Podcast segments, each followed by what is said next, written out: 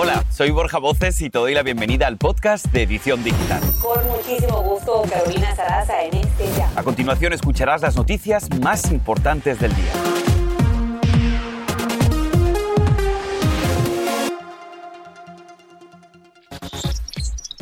Mucha atención, el gobierno distribuirá gratuitamente 400 millones de máscaras N95 y activa el sitio web para pedir que te lleguen a tu casa pruebas rápidas de COVID gratis. Hoy te enseñamos paso a paso cómo conseguirlas.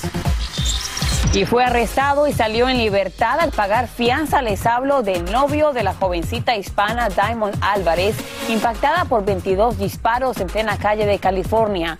Su madre está en vivo con la edición digital. Y además, la selección de fútbol de México jugará dos partidos sin aficionados y la culpa no es del coronavirus. Hoy te contamos el porqué de esta polémica decisión y así comenzamos.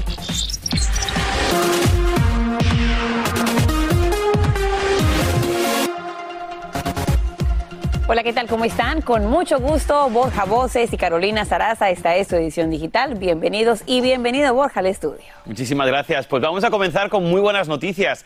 Y es que en solo días el gobierno le entregará gratis a los estadounidenses 400 millones de máscaras N95, que son las recomendadas por su alta calidad de protección frente a cepas tan contagiosas como Omicron. Van a estar disponibles para recogerlas en las farmacias y también en los centros comunitarios de todo el país. Y en tanto, ya está en marcha la página de internet del gobierno para conseguir exámenes caseros de coronavirus sin costo alguno. ¿Tienes preguntas? Bueno, yo te ayudo.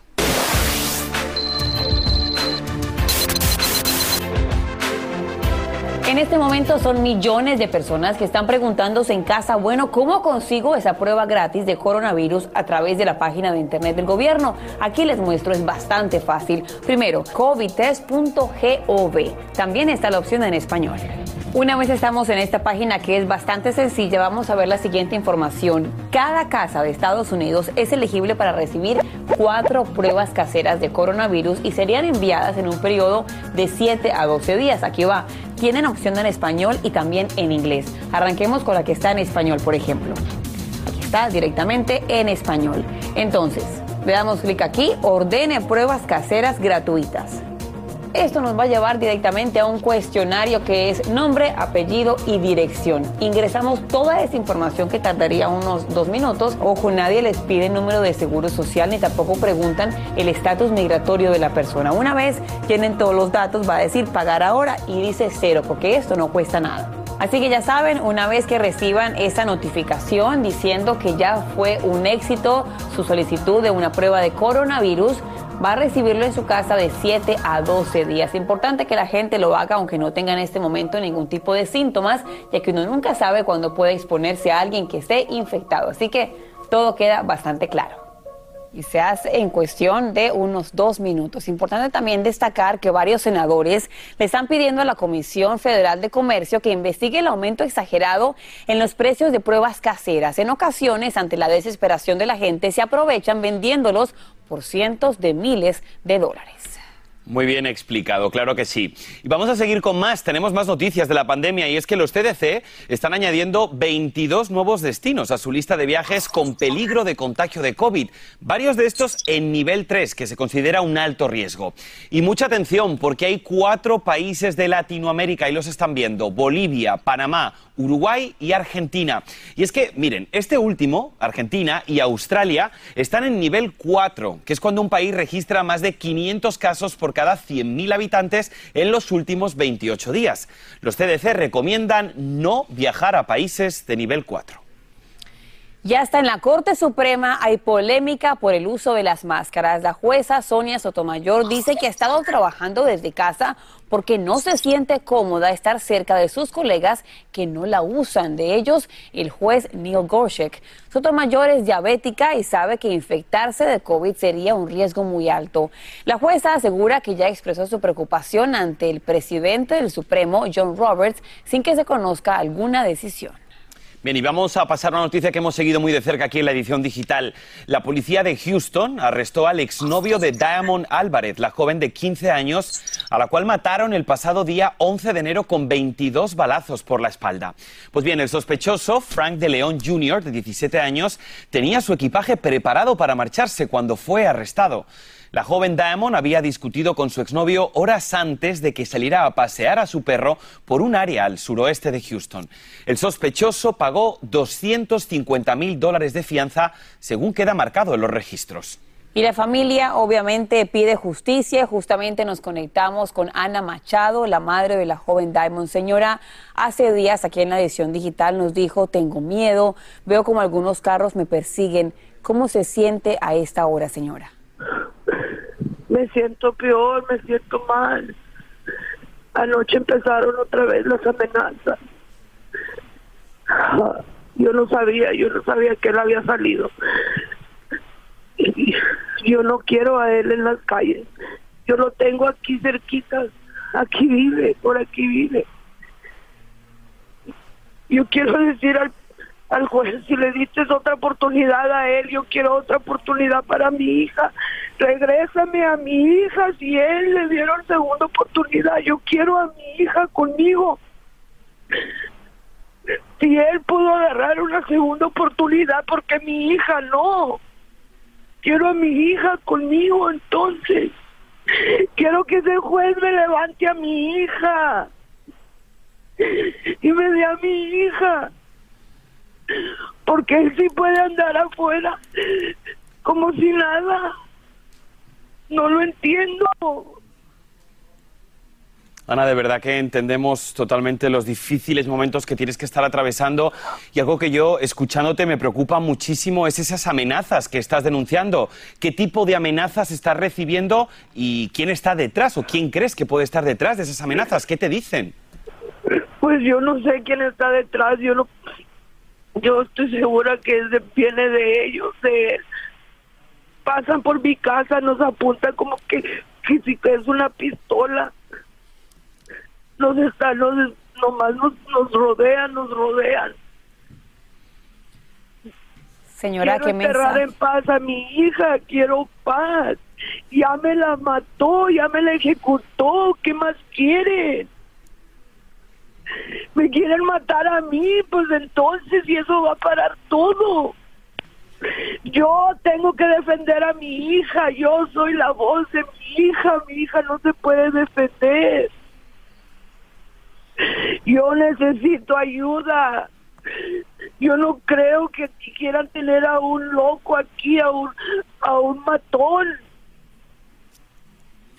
Esperemos, señora, que la policía tome muy en serio lo que usted está diciendo. Es una amenaza de muerte que obviamente no debe ser tomada a la ligera, pero hemos visto en pantalla, señora Ana, las fotografías de Frank de León, el que fuera el novio de su hija. Si este hombre la estuviera escuchando, ¿qué le gustaría a usted decirle?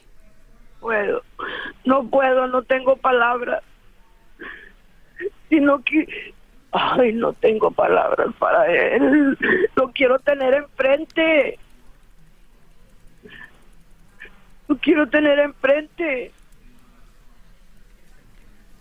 Me, me la mató como un animal, me la mataste como un animal. Caminaste, caminaste para venir a matar a mi hija y volviste a caminar para irte a tu casa. Señora Ana, tú sí comes, tú sí duermes. Tú, él sí se está riendo, él está gozando de su vida. Y yo, mi familia. Yo no tengo a mi hija, hijo de tu... Señora Ana, agradezco muchísimo que esté tomando el tiempo para estar con la edición digital.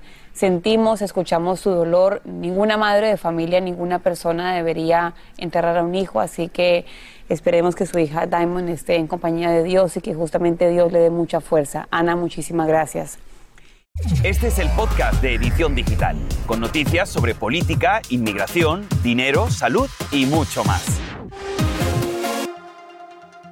Y hablando justamente de tragedias, una familia de Illinois en este momento también está de luto ante la muerte de un héroe. Su nombre, Carlos Serafín, un hombre mexicano quien perdió la vida salvando a su nieta de un estanque congelado.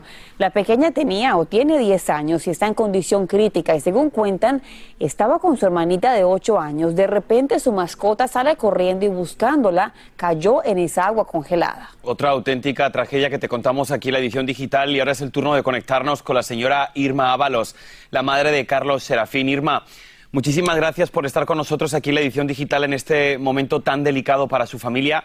De parte de todo el equipo, de verdad que sentimos muchísimo lo ocurrido. Mire, me gustaría, por favor, si usted fuera tan amable de contarnos qué es lo que ocurrió ese fatídico día, cómo lo recuerda. Pues yo lo recuerdo es, es duro para mí estarlo repitiendo. Parece que estamos teniendo algún tipo de problema, Irma, para escucharla. Quizá a lo mejor ¿Tiene usted el micrófono silenciado? Le escuchamos, le escuchamos, Borja. Adelante, Irma. Adelante, ahora sí. Sí, les decía que para mí es muy fuerte eso porque la manera que él terminó su vida es duro estarlo analizando cada rato porque él sufrió bastante en ese momento, aunque él, como dicen, es un héroe. Él sufrió bastante cuando entraba y salía del agua, pidiendo auxilio, pidiendo cadenas, pidiendo sogas y todo para él salir. Él usaba lentes, eh, ya no miraba. Él le decía a su esposo, me estoy muriendo, aviéntame una soga, aviéntame esto, le aventó la cadena, la cadena se hundió. Y él, el esposo, pues se quiso meter, pero él le llegó, como él es grande, igual pues estaba hondo porque el agua le llegó a la boca y él se salió mejor a pedir, a pedir ayuda. Cuando él regresó con la ayuda, ya él, ya Carlos ya no salió Qué tragedia, ya estaba abajo, ya... Qué tragedia y qué complicado para usted estar aquí hablando de la vida de su hijo y cuéntenos cómo está su bisnieta. ¿Sabe ella que su abuelito murió? Ah, no, ella ahorita está, está mejorando. Gracias a sus oraciones, ella está mejorando. Ya ahorita tiene más ya, ya ahorita ella hace más cosas de, que le dan vida y, este, pero están en eso todavía.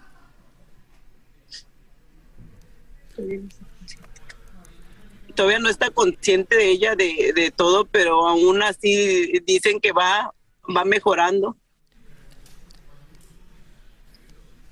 Señora Irma, agradecemos que esté aquí en vivo en la edición digital. Es una tragedia para toda su familia. Estamos seguros que todos lo van a recordar a su hijo Serafín como todo un héroe. Muchísimas gracias. Gracias a ustedes. Y desafortunadamente seguimos con más tragedias ahora en la frontera. Esta hora investigan la muerte de una pequeñita inmigrante venezolana que perdió la vida ahogada cruzando el peligroso río Bravo con su madre. Y como nos cuenta Andrea León, están obviamente destrozados. Andrea. Gracias, Caro. Definitivamente una verdadera tragedia ocurrió en el Río Grande que conecta México con Estados Unidos y que muchos migrantes usan para cruzar la frontera a pesar del peligro que esto conlleva. Al parecer, la menor de siete años y su madre integraban un numeroso grupo de migrantes venezolanos que cruzaban hacia Estados Unidos cuando la corriente del río la arrastró separándola del resto del grupo. Los agentes de la patrulla fronteriza de Estados Unidos dieron aviso a las autoridades mexicanas sobre una niña desaparecida en ese perímetro de la entre ambas naciones. Tras el aviso, agentes del Grupo Beta, una unidad del Instituto especializada en brindar orientación y asistencia a migrantes, se dirigieron en un aerobote al sitio señalado donde fue localizada la menor de edad sin signos vitales, ante lo cual fue trasladada a la orilla en territorio mexicano. La menor tenía puesta una chaqueta roja, pantalón azul de mezclilla y zapatos blancos que fueron identificados en el río al momento del rescate de su cuerpo. Con esta tragedia aflora el drama de la crisis venezolana. Representantes del líder opositor Juan Guaidó responsabilizaron al régimen de Nicolás Maduro por las más de 6 millones de personas que han salido del país buscando un futuro mejor y en muchos casos arriesgando sus vidas. Mientras que el embajador de Venezuela en Estados Unidos, Carlos Vecchio, lamentó lo ocurrido con la pequeña y dijo que se encuentran ya en comunicación con su madre. Borja, regreso contigo. Una muy triste realidad que viven muchísimos migrantes intentando buscar una nueva oportunidad. Muchas gracias, Andrea. Y vamos a seguir con más. A veces es complicado, pero hay más noticias. Y es que la organización Trump está bajo investigación por acusaciones de la fiscal general del estado de Nueva York, Letitia James, por presuntas prácticas fraudulentas o engañosas. La acusación alega que se proporcionaron declaraciones con un valor inflado de seis propiedades a los prestamistas, a las aseguradoras y también al servicio de rentas internas, por lo que considera necesario que testifiquen el expresidente Trump y también sus hijos Ivanka Trump y Donald Trump Trump Jr. para la posible resolución de esta investigación. Carolina. Y más adelante, Nueva York, en alerta una vez más, otro edificio estalla en llamas, una mujer perdió la vida y hay varios heridos. Y además, la red telefónica 5G vuelve a retrasar su puesta en marcha. Un piloto se conecta con nosotros para contarnos cuáles son los graves peligros que traería su funcionamiento para el tráfico aéreo. Esto es muy interesante, te lo contamos en solo minutos. Y ahora regresamos con el podcast de Edición Digital con las principales noticias del día.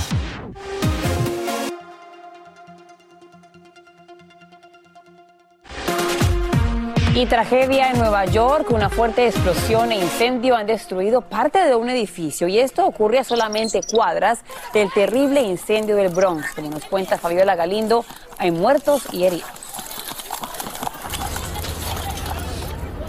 Efectivamente, a esta hora las investigaciones continúan para saber qué fue lo que exactamente sucedió en este siniestro, el segundo en menos de 10 días aquí en el condado del Bronx. Me voy a hacer a un lado para que vean lo que quedó de este edificio que colapsó completamente. Hemos visto que las viviendas aledañas también se vieron afectadas, por lo que sabemos que decenas de familias ahora están buscando un lugar en donde vivir. De acuerdo con la investigación, a la mañana de las a las 11 de la mañana recibieron las autoridades una llamada por olor a gas. Por eso las investigaciones indican que se habría tratado de una fuga de gas en este edificio, lo que ocasionó la explosión. Las imágenes de los rescates son realmente impresionantes. La policía, al menos cinco oficiales, ingresan a la vivienda que todavía se ven llamas saliendo por las ventanas y logran sacar a una mujer que había quedado atrapada debajo de un sofá. Las autoridades dicen que aquí falleció una mujer. Ella eh, estaba en el suelo, la encontraron junto con su hermana en el apartamento en donde ocurrió la explosión. Y todo esto ocurre cuando aquí el Bronx, esta comunidad, acaba de sufrir la muerte de 17 personas en un incendio la semana pasada, uno de los incendios más mortíferos en la historia de esta ciudad, que de hecho este condado ha sufrido tres de los incendios más mortíferos en la ciudad de Nueva York, por lo que ahora muchos se preguntan qué están haciendo las autoridades para evitar estas tragedias que sobre todo afectan a barrios de inmigrantes. Ahora yo regreso con ustedes. Pues muchísimas gracias, Fabiola, por tu reporte. Y por tercera vez, las compañías telefónicas ATT y Verizon propusieron, pospusieron por temor a accidentes la puesta en marcha de su nuevo servicio de red 5G cerca de algunos aeropuertos, algo que, por cierto, estaba programado para el día de hoy. Este retraso se produce después de que los directivos de las principales aerolíneas enviaron una carta diciendo que están muy preocupados porque este nuevo servicio de telefonía interferiría con la tecnología de las aeronaves. Y nos conectamos en vivo con el piloto Esteban Saltos aquí en la edición digital. Esteban, bienvenido. Cuéntenos qué tan peligroso puede ser para un piloto, para un avión, la interferencia de una señal 5G. Muy buenos, muy buenas tardes. Muchas gracias por el por el espacio. Eh, eh, realmente la, eh, si, vamos si vemos en contexto el, Europa implementó la tecnología 5G a principios del año 2019 y no ha habido absolutamente ninguna repercusión en el área aeronáutica. En los Estados Unidos se sabía ya que eh, la tecnología 5G iba a implementarse en enero de este año eh, y conllevaba un factor adicional, que la banda 5G en los Estados Unidos es una banda que trabaja en una frecuencia muy cercana, pero no en la misma, en la misma banda de frecuencia que un equipo, que, que, un, que equipo eh, llamado radioaltímetro que está instalado a bordo de los aviones comerciales eh, trabaja en esa, misma, en esa misma banda. Y es esa la razón que ha generado preocupación en un servicio que aún no, no ha iniciado. La FAA ha tomado los, eh, ha venido ya trabajando en tomar los correctivos al respecto. Se detectaron, se determinaron 88 aeropuertos dentro de todos los Estados Unidos que serían afectados por las bandas 5G eh, y ya hasta el momento se han aprobado 50 aeropuertos que han sido considerados de los 88, 50 aeropuertos que han sido ya considerados como seguros para operar. Bueno, Esteban, pues muchísimas gracias por haberse conectado con nosotros aquí en la edición digital y esperemos que finalmente lleguen a un acuerdo tecnológico, podríamos llamarlo así, para asegurar a los viajeros cuando cojamos un avión. Ahora, más adelante, aquí en la edición digital, la Federación Mexicana de Fútbol expulsaría a los aficionados que griten insultos durante los partidos. Tenemos los detalles de esta polémica medida en solo minutos después de esta muy corta pausa. Ya volvemos. Este es el podcast de Edición Digital, con noticias sobre política, inmigración, dinero, salud y mucho más. Y seguimos con muchas más noticias aquí en tu edición digital y vamos a pasar a nuestro número del día. 490 millones de dólares. La Universidad de Michigan acordó indemnizar con 490 millones de dólares a algo más de mil personas que acusaron de agresión sexual a un antiguo médico deportivo del centro. En su mayoría, hombres dijeron ser abusados por el doctor, quien falleció en el año 2008. Y en otras noticias, el Tri jugará dos partidos sin aficionados y la federación está queriendo eliminar cualquier grito homófobo, amenazando con expulsar incluso de los estadios a quienes infrinjan esta medida. Y esto ocurre ante las presiones de la FIFA a México, que ha intensificado el debate sobre el respeto de los derechos humanos y las preferencias sexuales. Jessica Cermeño nos tiene más desde México. Adelante, Jessica, te escuchamos.